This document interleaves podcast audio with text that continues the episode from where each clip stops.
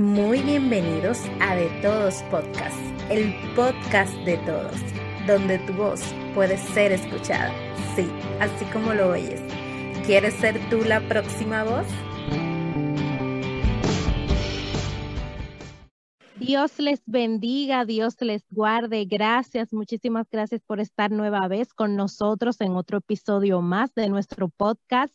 Y este mes, como ya hemos ido diciendo, es el mes de la familia y hemos dedicado todo este mes los episodios a hablar para y por la familia. Y en este último episodio hemos traído un invitado muy especial a mi querido padre y pastor Héctor Julio Willamo, el cual nos va a estar hablando sobre la unidad familiar. Les dejo con él para que les salude. Dios le bendiga a todos mis hermanos y amigos que están eh, escuchando este, esta programación, este espacio de nuestra querida hija María Estel. Para mí es un placer estar aquí participando y un honor de que ella me haya escogido para yo también ser parte de este podcast. Así que muchas bendiciones para todos y esperando que pueda ser de gran bendición este, este espacio.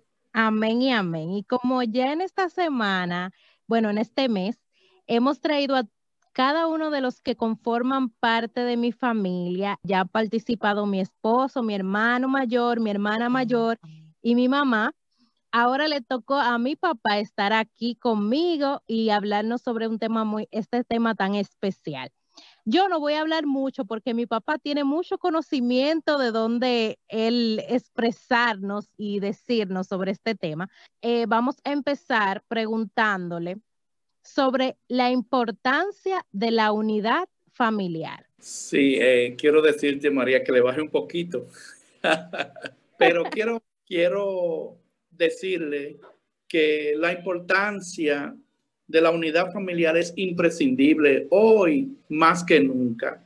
Esa unidad de la familia depende mucho de, de lo que nosotros creemos, de lo que nosotros seguimos y de esa gran fe que podamos tener y con mucha especialidad el centro de esa unidad y la importancia de esa unidad familiar está en Cristo, porque cuando nosotros tenemos en nuestra familia el centro a Jesucristo, Él nos va a poder guiar, nos enseña, eh, nos revela, nos muestra cómo un padre, vamos a decir en este caso, eh, yo como padre de familia, como cabeza de familia, solamente en Cristo podemos encontrar ese camino, esa clave, ese de poder tener y mantener una unidad familiar.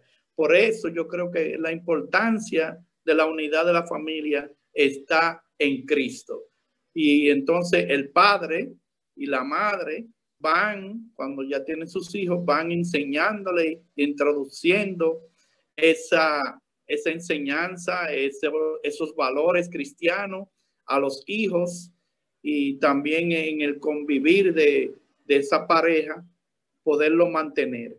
Y eso entonces trae unidad, trae un vínculo muy bonito, un vínculo bien perfecto, y eso lleva a un éxito en la familia y, trae la unidad y la unión entre padre e hijos, también esposo y esposa, porque cuando no le enseña el camino de Dios a sus hijos, eso también lo van a seguir y van a tener ese seguimiento y esa familia va a mantener un núcleo, un vínculo en la unidad y el seguimiento para seguir y mirar a Cristo. Amén, así es. Y en todos los episodios pasados ha quedado algo claro y es que Jesús es el centro de la familia, debe ser el centro de la familia. Entonces, muchas de las veces eh, las familias no toman en cuenta ciertos factores que cuando penetran en la familia pueden romper ese lazo de unidad. Entonces, queremos que usted nos hable un poquito de algunos de esos de esas zorras pequeñas que se pueden introducir en la familia para romper ese, esa convivencia de unidad o esa unidad familiar.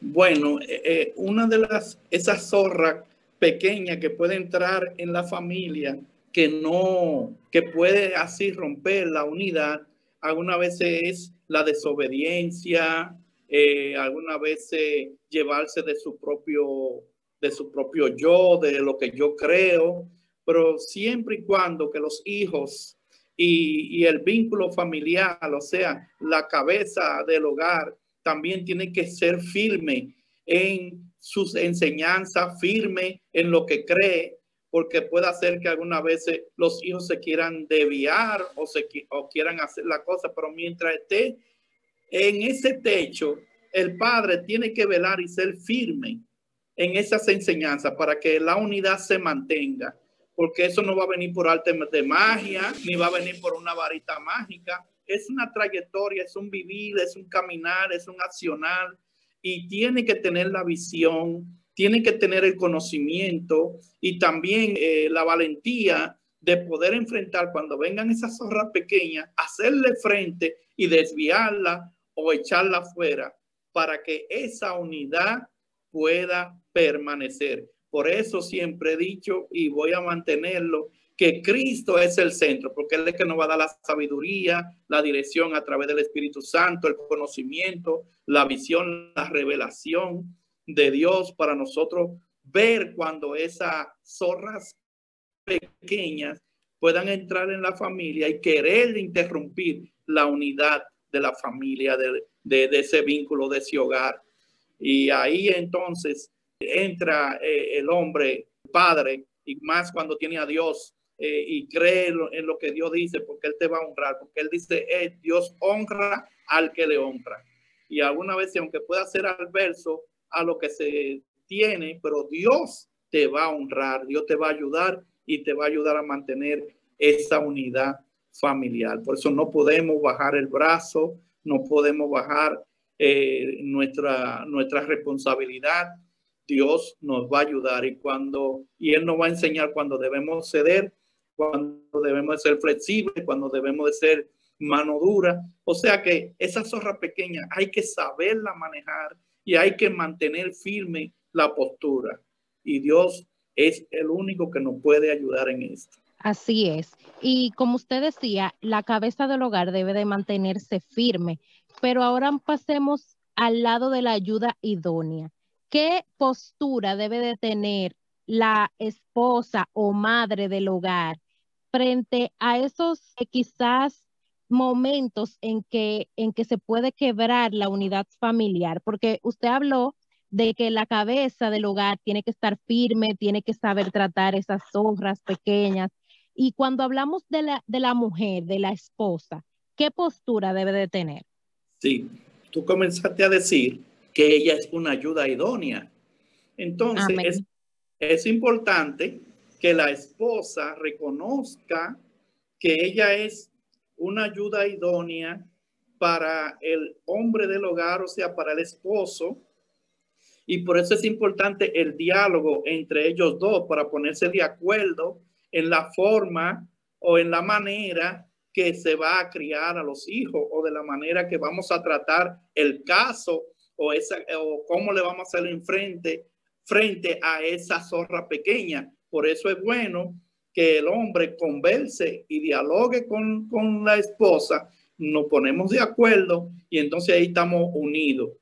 Y entonces los hijos van a ver que no van a poder ceder, no van a poder conseguirlo ni por la, ni por la mamá ni por el papá, porque algunas veces cuando los hijos ven debilidades en, en cualquiera de los dos, ellos se van a inclinar para uno de donde le puedan ceder. Por eso es la importancia del diálogo del el esposo y la esposa, o sea, la madre y el padre, para saber manejar esas zorras pequeñas y esas situaciones para siempre poder mantener la unidad en la familia. Cuando ellos ven que estamos de acuerdo, ya ellos no van a, ellos van a saber que no van a poder, no van a poder penetrar por ninguno de los dos lados porque ya están de acuerdo. Eso es así. Básicamente, en el caso de, esas actividades que podamos realizar en la familia o algún consejo para que esos esposos y esposas que quieran mantener la unidad en su familia puedan realizar con sus hijos o entre ellos, si en dado caso no tienen hijos, pero esas actividades que puedan hacer para mantener su familia unida. Bueno, una de las actividades que debe de tener para mantener la unidad familiar es el altar familiar, o sea, los cultos en el hogar. También las reuniones, salir fuera a cenar, a, almorzar, a hacer cualquier cosa, se reúne la familia y pueden conversar ya aparte. Siempre es importante también en la mesa, cuando nosotros estamos almorzando, que todos estén en la mesa almorzando para que cualquier tema o cualquier cosa que se pueda hablar también es una parte muy importante de la familia y eso es como una actividad porque cuando la familia se sientan todos juntos en la mesa, pueden dialogar, pueden hablar y cualquier cosa también, el padre o la madre puede tocar un tema o aconsejar o orientar a sus hijos para poder mantener eh, eh, esa trayectoria y eso que él quiere sembrar en sus hijos, que es las cosas de Dios, los valores, el buen nombre, el honor y las cosas familiares.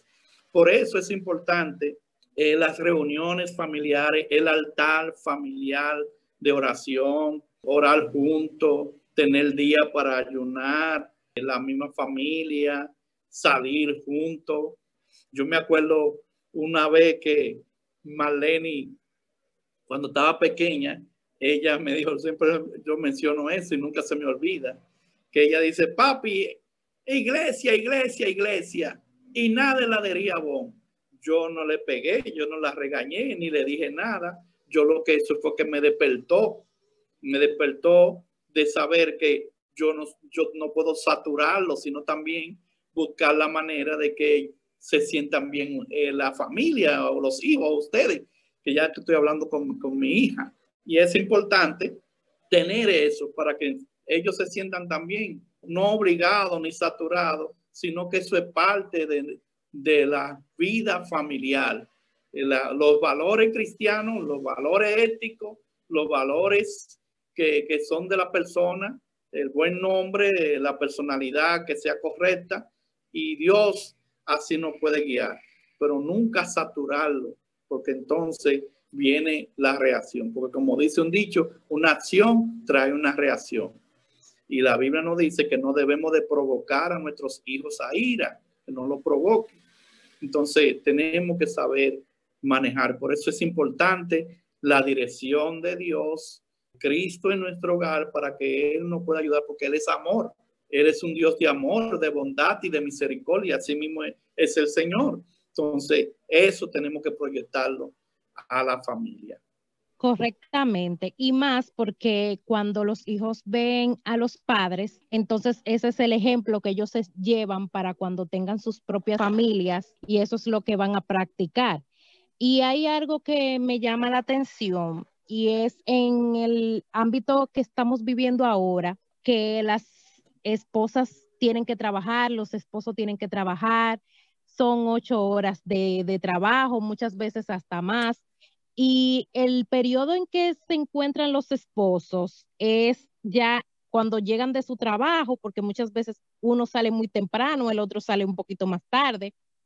Y eso como que algunas veces puede ocasionar algún tipo de conflicto porque no hay la comunicación que se debería tener por el, por el afán diario que hay en estos tiempos donde la vida va muy rápido. Y yo quisiera que para esos jóvenes que quizás estén recién casados, que nos escuchan, usted le pueda dar un consejo de cómo mantener su matrimonio a pesar de que en estos tiempos que estamos viviendo tenemos muchas ocupaciones, mucho compromiso, pero que también sepan que el matrimonio es parte del compromiso diario que hay que mantener. Sí, hay, hay algo importante en la unidad de la familia y con mucha especialidad en nosotros la cabeza, los padres, porque algunas veces creemos que solamente es ir a trabajar y traer la comida a la casa y, darle estudio.